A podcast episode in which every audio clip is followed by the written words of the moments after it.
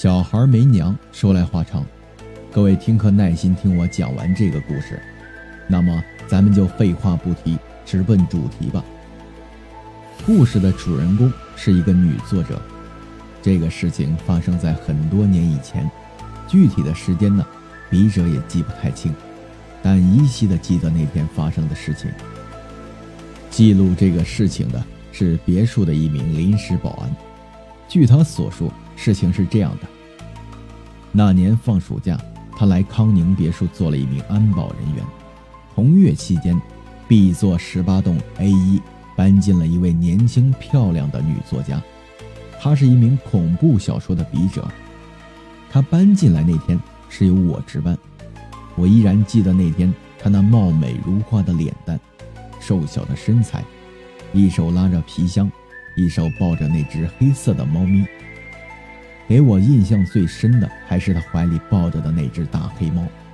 这只猫通体发黑，四只爪子是灰色的，脖子上带着一条红绳围绕着的铃铛。女作家每走一步，那只猫脖子里的铃铛就会响一声。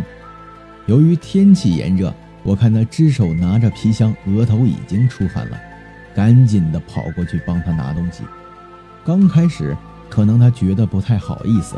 再三的拒绝我，而我的职责就是为业主服务，所以在我一度的热情之下，他不好意思的把皮箱推给了我。在我们交流以后得知，这个女孩叫张文，因为写作压力比较大，她再三考虑后决定要搬出来一个人静一静，好好捋顺自己的思路。于是她在网上找到了这个别墅，并租了下来。在帮他把东西送到十八栋 A 一后，我就继续回去值班了。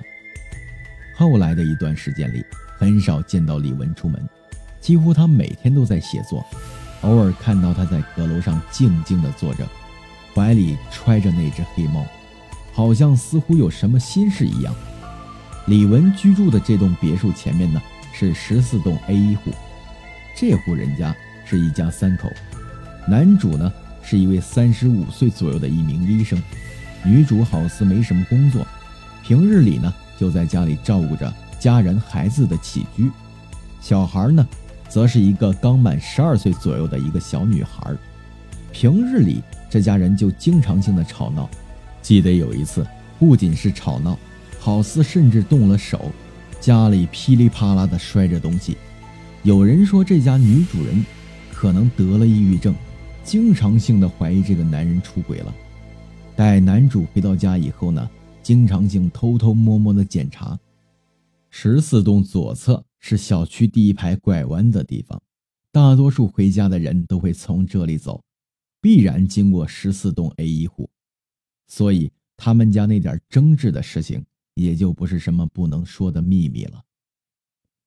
记得在李文搬进来半个月后的一天，十四栋这家。如往常一样的争吵，我记得是从下午一直吵到晚上的十一点左右，不是摔盘子就是在骂街，吵得好不热闹。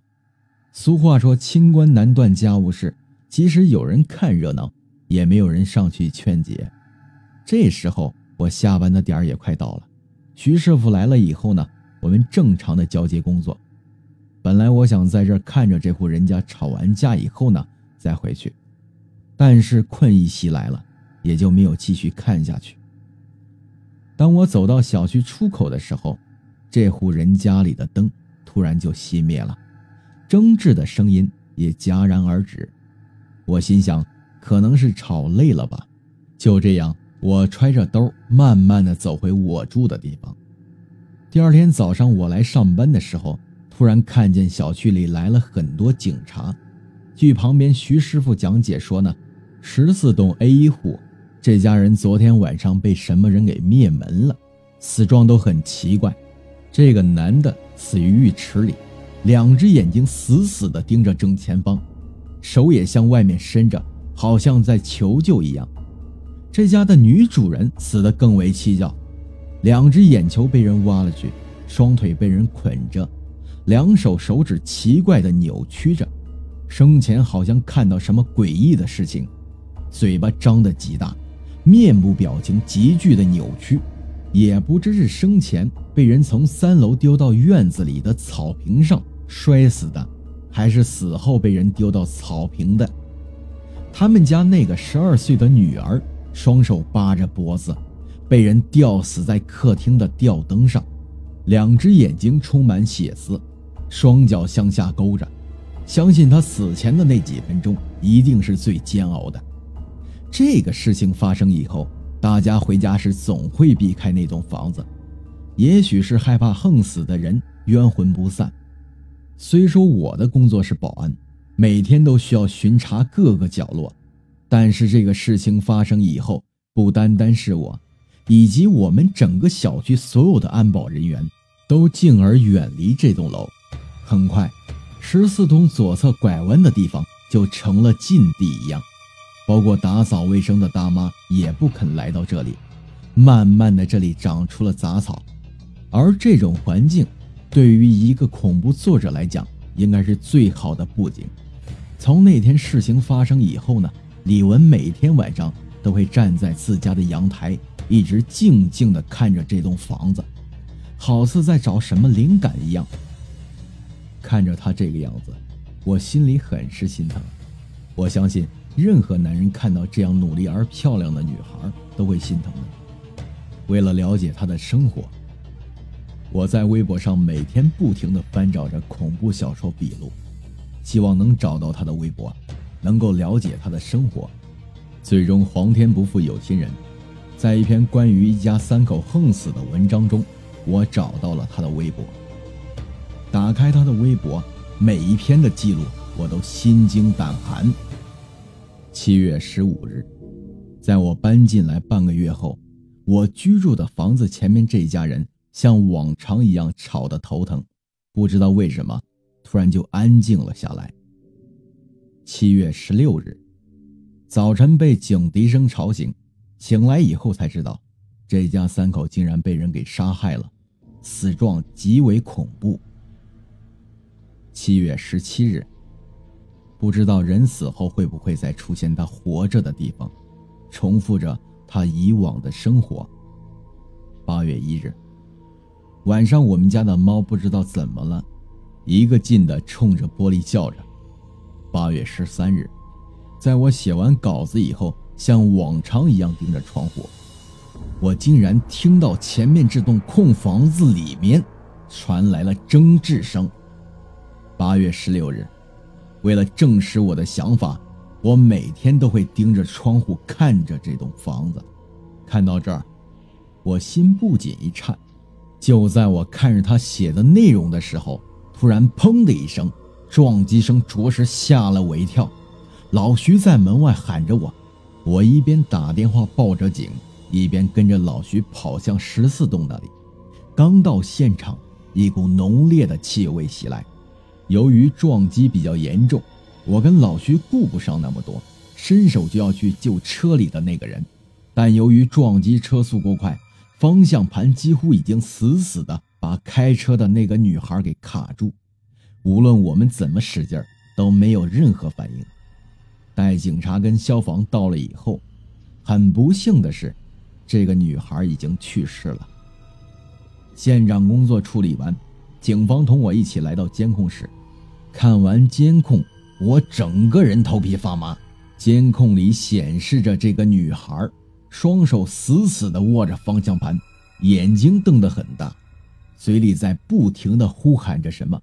从经过十三栋以后，就莫名其妙地加速起来。当车撞击到墙上以后，竟然从十四栋 A 一户的房门下走出了一只大黑猫，不慌不忙地走向车的位置。好像在确认什么事情一样，随后慢悠悠的走掉了。这只猫，这只猫不就是李文的那只猫吗？我脑子里像炸了锅一样，李文家的猫怎么会出现在这里呢？我不仅不理解，还想赶紧把这个事情告诉李文。当警察走后，我飞奔着跑向李文家楼下。由于时间太晚，他可能是休息了。家里的灯已经熄灭了。